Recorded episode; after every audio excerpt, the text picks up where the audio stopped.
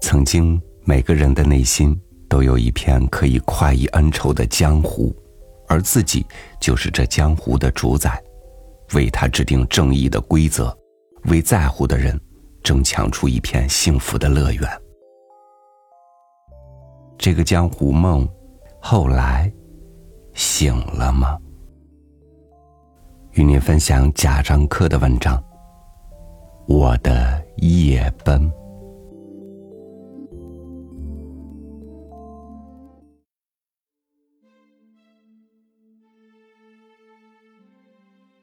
高三的某一天，好朋友突然冲进教室，气喘吁吁的说：“他被高二理班的一个同学打了。”这当时是对所有兄弟的侮辱。四十五分钟的时间里，我们一直在筹划复仇的事情，最后决定我和另一个瘦高个子同学陪好朋友去理论。下课铃响了。我们三个赤手空拳的向仇家的教室走去。我相信我的目光会秒杀他，不需要太多人手同行。他可以想象，窗外全是我的兄弟，他的对立面。按照以往的经验，这个倒霉的理科同学一定会在我们目光的凝视下低头服软认错。目光就是利器。我相信，更关键的是，如果能用目光打败他，我们尊严所受到的挑战就会得到加倍的偿还。江湖需要传奇，那时我就是个好编剧。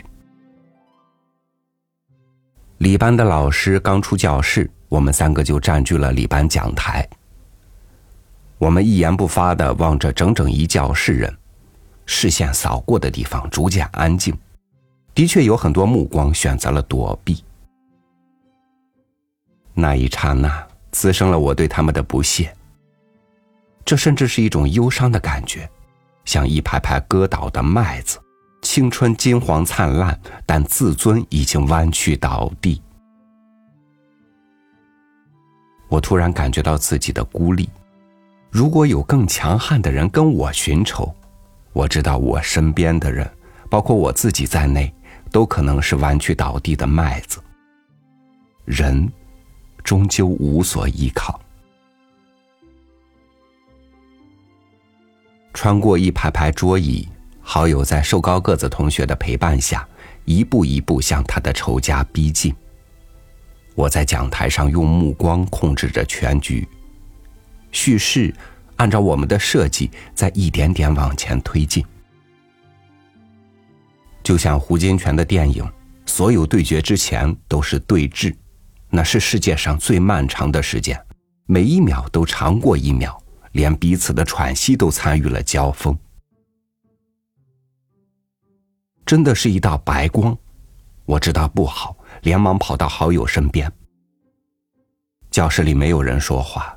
被刀锋划破的衣服提前为鲜血让出了退路，我的耳边唰的一声，那是邵氏电影里独有的刀剑刺过身体的声音，现实中没有，此刻却在我的心里久久回响。这声音代表着无法形容的疼痛，就像冷兵器的一个“冷”字，让人望而生畏。好友的肚子上渐渐渗出了鲜血，仇家脸色惨白，他手里拿着一把小刀，那把小刀无辜的面对着我们，没有挂一丝血迹。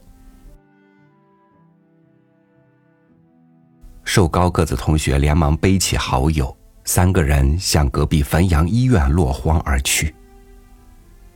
教学区里布满课间休息的同学，即使擦肩而过，那些打水归来。或者说笑打闹的同学也没发现我们的境遇。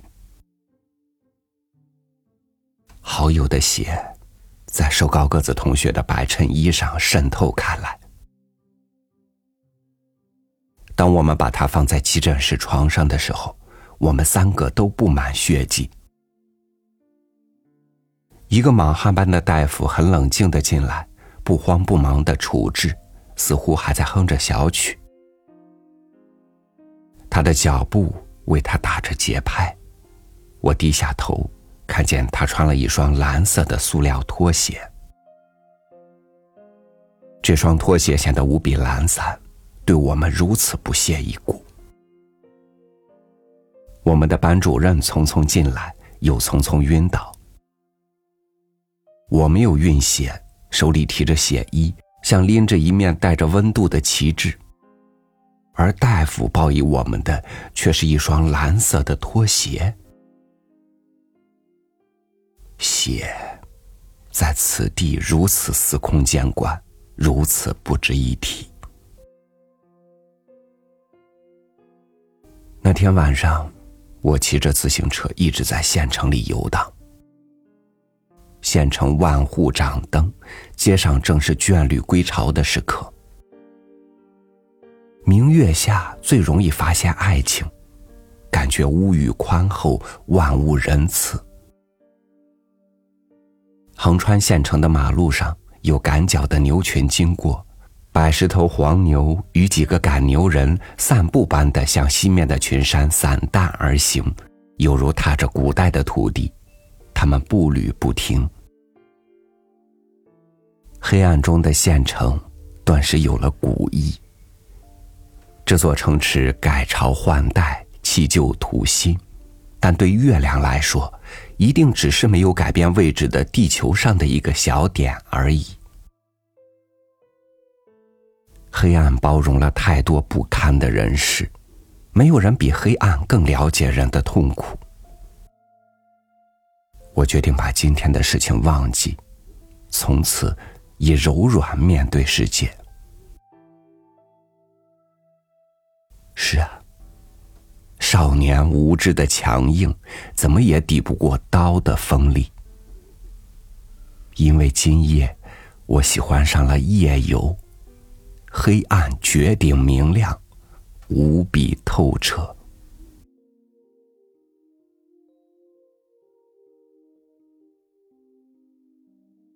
多年以后，我在北京南城湖广会馆听昆曲《夜奔》，舞台上的林冲在风雪中穿山越岭，悲愤中婉转清唱：“遥瞻残月，暗度重关，奔走。”荒郊，一滴本该在高三时流下的眼泪，这时才缓缓化开，挂在脸颊。林冲孤苦多于悲愤，这故事就是在讲一个人逃出去，活下来，而这，也是我们所有人的故事。我们都奔命于风雪的山道，在黑暗的掩护下落荒而逃。同样的故事，在这个世界上并没有绝迹。这些年，翻开报纸，打开网络，相似于夜奔的故事比比皆是。那些掩藏在报道文字中的血迹，却没有丝毫的质感，仿佛不曾疼痛。轻而易举，而我，却不时想起高三的那个上午，耳边总会响起“唰”的一声，在邵氏电影的工艺里，那是拟音师傅撕开布匹获得的音效，但对我，那是身体的伤痛，无力的宣言，卑微的抵抗。一个下午，又在网上看到同样的新闻。我合上电脑，坐在办公桌前，望着窗外。少年的血，多少源于荷尔蒙的分泌，多少有种可以理解的天性中的冲动。而现代社会弥漫开来的暴力气氛，却让我不安。夜奔是古人的境遇与曲折命运，被书写出来，成为小说、戏剧，流传后人。而发生在今天的故事，似乎也需要有人讲述。事实上，既然你在从事叙事艺术，那就有必要延续人类记忆的讲述。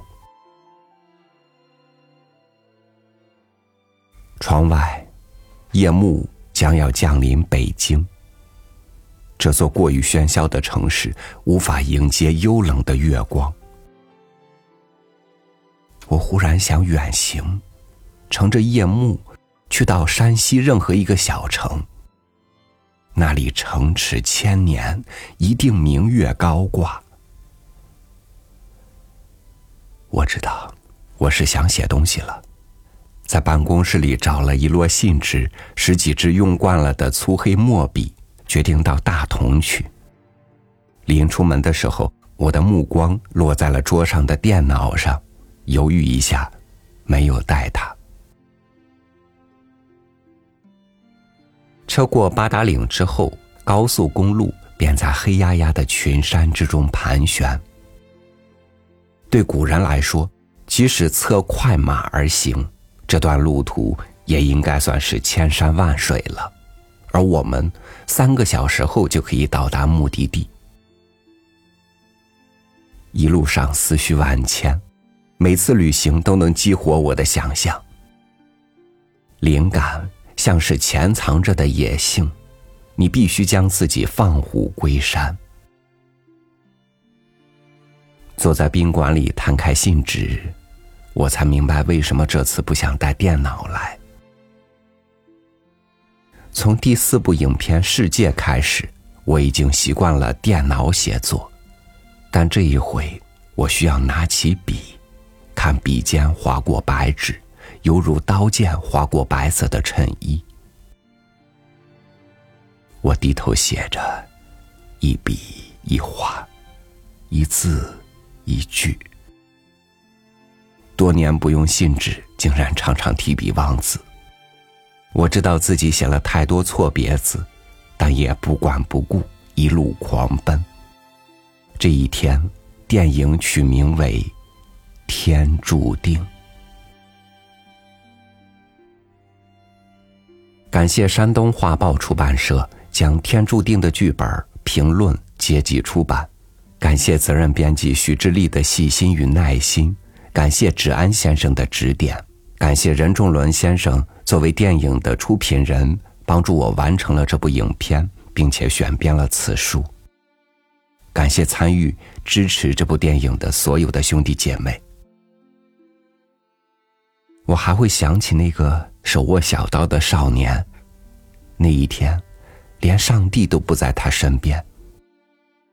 感谢他，让我收起了凶狠的目光，收起了恶。